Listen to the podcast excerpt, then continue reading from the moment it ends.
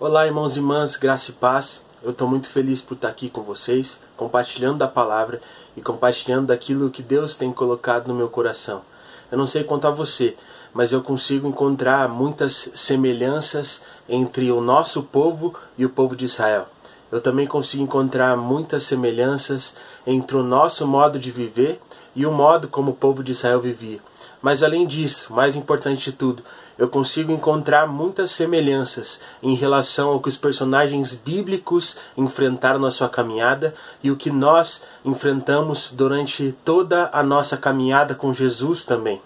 Talvez você não se lembre, talvez você não saiba, mas existe um personagem bíblico que enfrentou algo muito parecido com o que nós estamos enfrentando agora, que enfrentou isolamento social e uma crise econômica muito grande. A única diferença entre a nossa aflição e a aflição dele, entre a nossa dificuldade e a dificuldade dele, é de que o isolamento social, a crise que ele enfrentou, foi muito mais extensa e intensa do que nós estamos enfrentando nesse momento. E esse personagem é Elias. Eu acredito que através da vida de Elias nós podemos compreender o valor da coragem para obedecermos ao nosso Senhor e para continuarmos semeando as sementes que o nosso Deus tem colocado em nosso coração, mesmo em momentos de extrema dificuldade, mesmo em momentos difíceis. É por isso que o tema da mensagem de hoje é coragem em tempos difíceis. E para que a gente possa refletir melhor sobre a história de Elias, eu gostaria de convidar a abrir a sua Bíblia no livro de Tiago, no capítulo 5, do verso 17 ao 18. Tiago, capítulo 5, do 17 ao 18. Eu vou ler na linguagem NVI. Acompanhe a leitura comigo. Tiago 5, do 17 ao 18. A palavra diz assim: Elias era humano como nós. Ele orou fervorosamente para que não chovesse, e não choveu sobre a terra durante três anos e meio. Orou outra vez, e os céus enviaram chuva, e a terra produziu os seus frutos. Vamos orar? Senhor Deus Pai, muito obrigado por tudo que o Senhor tem feito, Pai. Muito obrigado por o Senhor nos amar da maneira como nos ama. E obrigado, Pai, por o Senhor cuidar de nós da maneira como o Senhor cuida, Pai. Eu te peço nesse momento para que o Senhor possa estar quebrantando os nossos corações, Pai, e que o Senhor venha com a sua presença, para que a gente possa, através da palavra de Deus, entendermos como devemos nos portar nesse período de isolamento social e nesse período de crise econômica. É isso que nós te pedimos, Senhor, em nome de Jesus. Amém. Irmãos, o primeiro aspecto que eu quero trazer para vocês em relação à coragem de Elias é a coragem de ser fiel. Elias foi fiel ao Senhor e à sua palavra em todos os momentos da sua vida. Elias também foi corajoso em quase todos os momentos da sua trajetória. Apenas em alguns momentos Elias não conseguiu ser corajoso. Mas Elias provou da sua coragem de obedecer ao Senhor em diferentes momentos.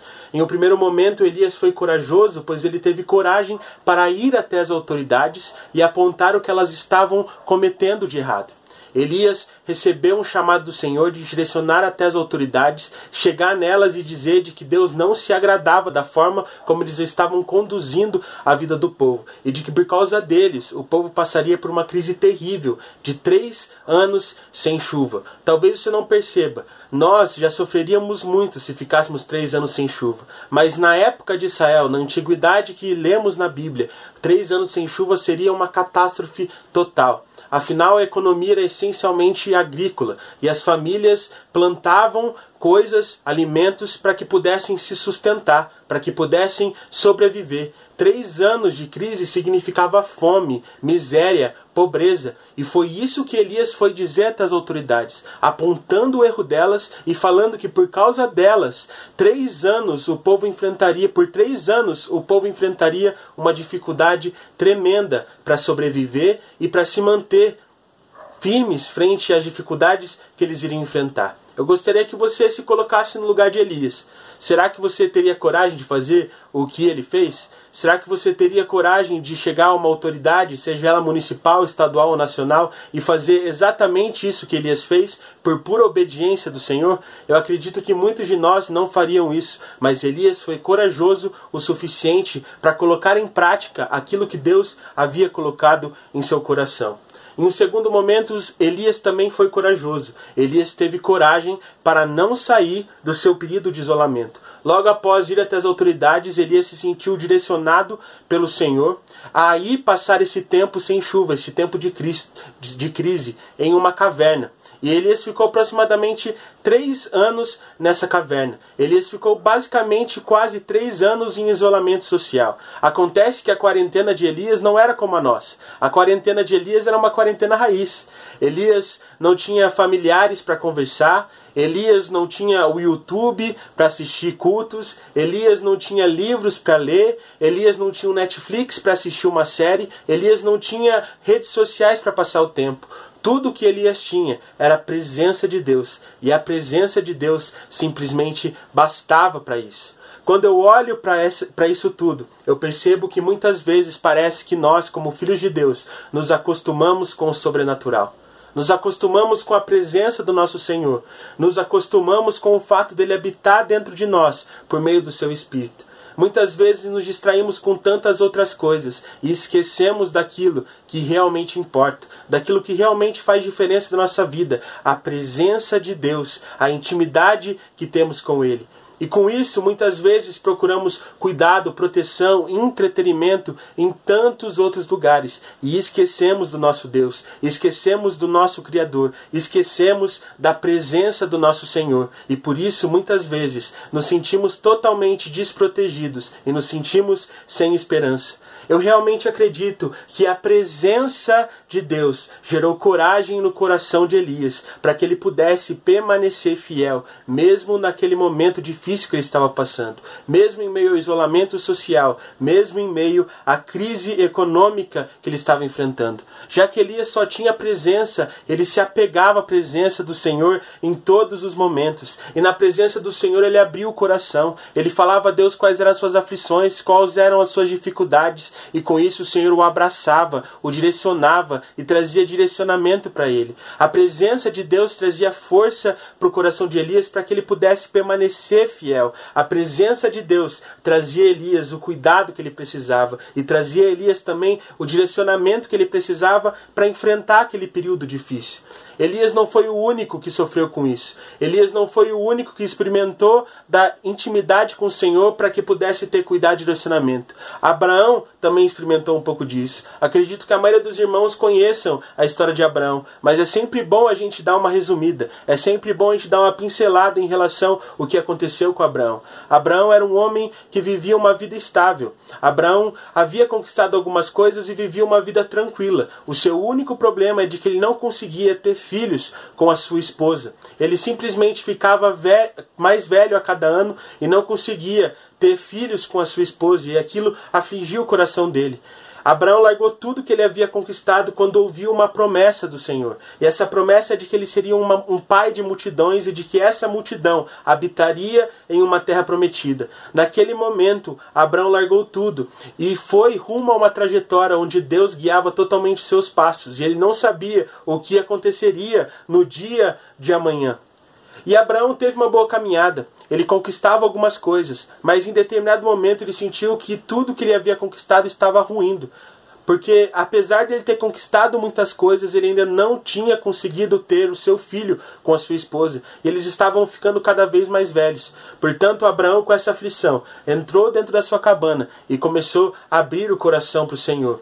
Ele disse: Senhor, eu conquisto muitas coisas, mas eu não tenho herdeiros. Quando eu morrer, as minhas coisas vão ficar com diversas outras pessoas, mas eu não tenho um filho que ficará com as coisas que eu construí nessa vida. Eu não tenho herdeiros, eu sou uma piada. E naquele momento em que ele abriu o coração ao Senhor, o Senhor o abraçou. O Senhor trouxe cuidado, o Senhor trouxe proteção e direcionamento. Abraão foi aliviado pela presença de Deus, assim como Elias era aliviado pela presença do nosso Senhor. E nesse momento, Deus olhou para Abraão e disse: Abraão, saia da cabana e olhe para o céu. E foi isso que Abraão fez. Abraão saiu da cabana e olhou para o céu. E quando Abraão estava olhando para o céu, Deus disse ao coração de Abraão: Abraão, você está vendo como são incontáveis as estrelas do céu? Assim também será serão os seus descendentes, incontáveis, como as estrelas que estão no céu. Quando Abraão entrou naquela cabana. Abraão conseguiu desfrutar do cuidado de Deus. Abraão conseguiu ter coragem para permanecer fiel naquele tempo difícil, para que ele pudesse continuar semeando as sementes que Deus havia colocado no seu coração, para que no futuro ele conseguisse ver com seus próprios olhos as obras e as promessas que foram prometidas pelo Senhor sendo concretizadas e realizadas na sua vida. Eu acredito que nós, como cristãos, devemos fazer o mesmo que Elias e Abraão fizeram. Nos nossos momentos de aflição, nos nossos momentos de dificuldade, nós devemos adentrar na nossa cabana. Nós devemos adentrar no nosso quarto de escuta. Nós devemos adentrar na nossa caverna. Nós devemos adentrar no nosso lugar secreto. Pois quando entramos no nosso lugar secreto, nós conseguimos ter intimidade com o Senhor. E a intimidade do Senhor nos fornece cuidado, proteção, mas principalmente força. Força suficiente para termos coragem, para permanecermos fiéis em meio às dificuldades, em meio a momentos difíceis, em meio a momentos de crise. A presença do Senhor, a cabana, a caverna, nos traz força para permanecermos firmes, para permanecermos semeando as sementes que Deus tem colocado no nosso coração, mesmo frente às adversidades e mesmo frente a momentos extremamente complicados. O segundo ponto, o segundo aspecto que eu quero trazer para você nesse culto, nessa pregação, é a coragem que Elias teve. Coragem para enfrentar a dúvida em relação ao amanhã. Durante todo aquele período de isolamento, Elias era alimentado por aquilo que o Senhor fornecia. E o Senhor fornecia alimento para Elias através de corvos. Corvos levavam aquilo que Elias se alimentava. E para beber, Elias bebia da água que estava do rio, que ficava ao lado da sua caverna. E é interessante perceber que ao passar do tempo, a água começou a secar. A água começou a ficar cada vez mais escassa. Eu imagino a aflição dentro do coração de Elias, o medo que ele estava de ficar sem água. Mas Elias só tinha a presença do Senhor, portanto se apegava a ela, e ali encontrava o direcionamento necessário. Ali encontrava o alívio necessário para permanecer firme durante aquele momento difícil. Quando a água secou, Elias foi direcionado a ir até um vilarejo. E lá foi Elias, obedecendo ao Senhor, semeando aquilo que ele colocava no seu coração. Chegando nesse vilarejo, ele avistou uma viúva. E quando ele olhou para aquela viúva, ele pediu para ela um pouco de água, porque ele estava com muita sede. A viúva foi em direção à sua casa para pegar água para ele. Enquanto ela virou as costas para Elias, Elias fez mais um pedido. Por favor, eu estou com muita fome. Eu gostaria que você preparasse alguma coisa para eu comer, um pão ou algo do gênero. E naquele momento a viúva se voltou a Elias e disse: Olha, eu sei que você deve estar com muita fome, mas todos nós aqui em Israel estamos sofrendo com esses três anos sem chuva. Você sabe o que eu ia fazer exatamente agora, antes do Senhor chegar? Eu iria para minha casa, usaria o pouco do, da, do trigo que eu tenho, o pouco do azeite que eu tenho, para fazer um pão para mim e para o meu filho, para que a gente pudesse ter a nossa última refeição. Portanto, eu não sei se esse pedido eu vou conseguir atender ao Senhor. E Elias olhou para aquela mulher, olhou para aquela viúva, olhou para a dificuldade que ela estava enfrentando e disse: Olha, tenha fé. Se você preparar desse pão para mim com o pouco que você tem, Deus nos sustentará. Eu, você e seu filho, pro resto, pelo resto dessa crise que nós estamos passando e enfrentando em meio ao povo de Israel. A senhora, aquela viúva, olhou para aquele homem e percebeu que ele realmente tinha um relacionamento firme com Deus e fez exatamente aquilo que ele havia pedido. E o Senhor supriu as necessidades daquela viúva, do seu filho e de Elias até o final daquela, daquele período terrível de crise e de fome e de falta de chuva. O que nós podemos aprender com tudo isso é que o pouco que temos nas mãos do Senhor é tudo o que precisamos para sobreviver. O pouco que temos nas mãos do Senhor é tudo o que precisamos para desfrutarmos dos planos e promessas que Ele tem para as nossas vidas. Nós precisamos entender de uma vez por todas aquilo que um pastor que eu gosto muito sempre diz: de que o nosso propósito não é suprir necessidades. Quem supre as nossas necessidades é o Senhor.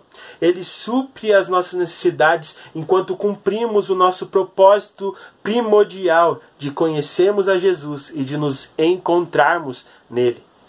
Nós precisamos cumprir esse propósito de conhecer a Jesus, porque quando conhecemos a Jesus, conhecemos aquele que nos ama mais do que qualquer outra coisa. Quando conhecemos Jesus, conhecemos aquele que nos ama a ponto de ter morrido por nós naquela cruz. E quando conhecemos Jesus, conhecemos o caráter dele.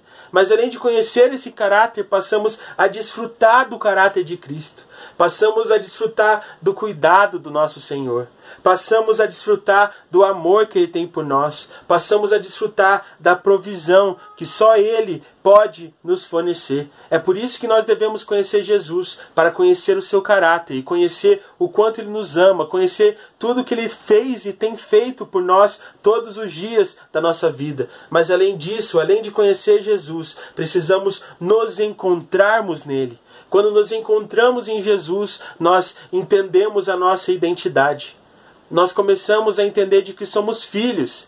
Passamos a entender de que somos filhos amados do nosso Deus, de que somos filhos amados do nosso Criador. E quando nós passamos a viver de acordo com essa identidade, nós passamos a compreender de que tudo o que precisamos fazer é buscarmos intimidade no Senhor e obedecemos aquilo que Ele coloca no nosso coração. Quando fazemos isso, passamos a cumprir e a provar daquilo que está escrito em Mateus 6,33. Passamos a buscar o reino e a sua justiça em primeiro lugar, e todas as demais coisas nos são acrescentadas.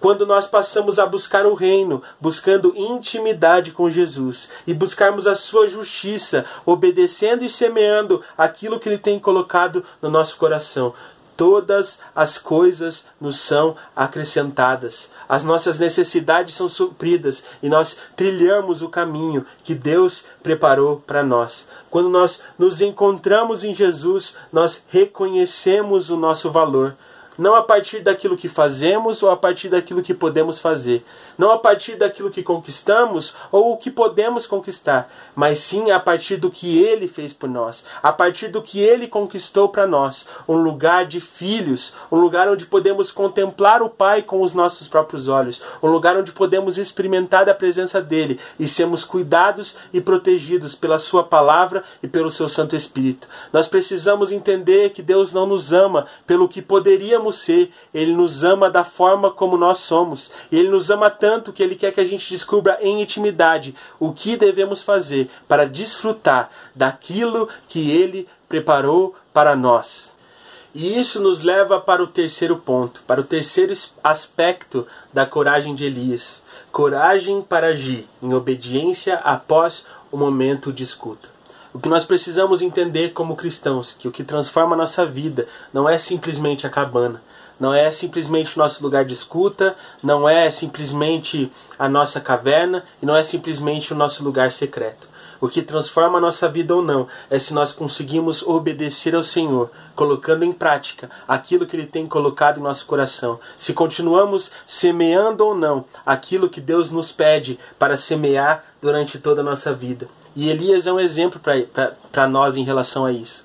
Afinal, Elias ele passou todo aquele momento desfrutando da intimidade com o Senhor. E quando aquele período de seca, que durou cerca de três anos, se acabou, o Senhor começou a direcionar Elias para ir novamente frente às autoridades, para ir novamente frente aos profetas de Baal. E Elias, nesse momento, desafia os profetas de Baal.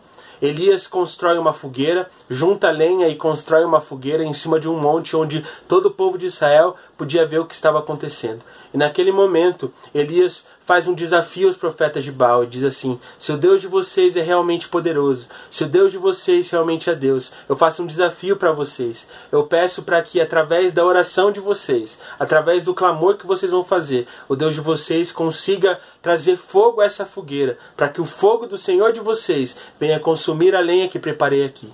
E os profetas de Baal começaram a tentar cumprir esse desafio. Eles começavam a orar de diversas maneiras, a clamar ao Deus deles de diversas maneiras. Eles chegavam a dançar e fazer diversas coisas para que o Deus dele para que o Deus deles consumisse aquela fogueira. Mas nada adiantava, nada dava certo. Elias depois que um tempo se passou, olhou para eles e percebeu de que os profetas de Baal haviam desistido.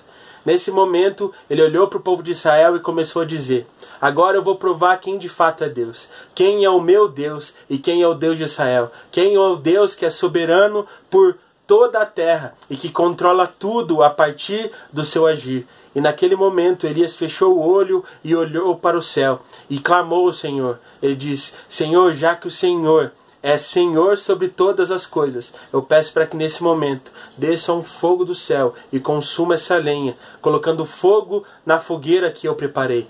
E Elias faz isso. No momento em que Elias faz esse clamor, no momento em que Elias faz essa oração, um fogo do céu desce e coloca fogo naquela fogueira. E todo o povo, todos os profetas, todas as autoridades ficam impressionadas, impressionados com aquilo que aconteceu. E todos puderam reconhecer de que o Senhor de Elias, de que o Deus de Israel, de que o nosso Deus é Deus soberano sobre todas as coisas. Nós precisamos entender que através da obediência de Elias, que através da intimidade que Elias tinha com o Senhor, uma nação inteira foi impactada e pôde perceber de que, de fato, o Deus de Israel era Deus sobre todas as coisas. Nós precisamos entender de uma vez por todas de que o que transforma a nossa vida, de que o que transforma a, as vidas das pessoas que estão ao nosso redor é a nossa capacidade de obedecer ao nosso Deus, de colocar em prática aquilo que Deus tem colocado no nosso coração, de semear as sementes que Deus tem colocado dentro de nós através da Sua palavra e do seu Espírito. E nesse momento de isolamento social, nesse momento de crise que nós estamos enfrentando, eu gostaria de fazer uma pergunta: O que você tem semeado? Será que você tem semeado intimidade e obediência com Elias, como Elias? Ou você tem simplesmente semeado reclamação, murmuração? Ou você tem apenas semeado coisas que te geram entretenimento, mas não te trazem intimidade com o Senhor. O que você tem semeado nesse momento de crise? O que você tem semeado nesse momento de isolamento social? O que você tem semeado nesse momento de escassez? Nós precisamos entender que não adianta simplesmente nós pedirmos por chuva.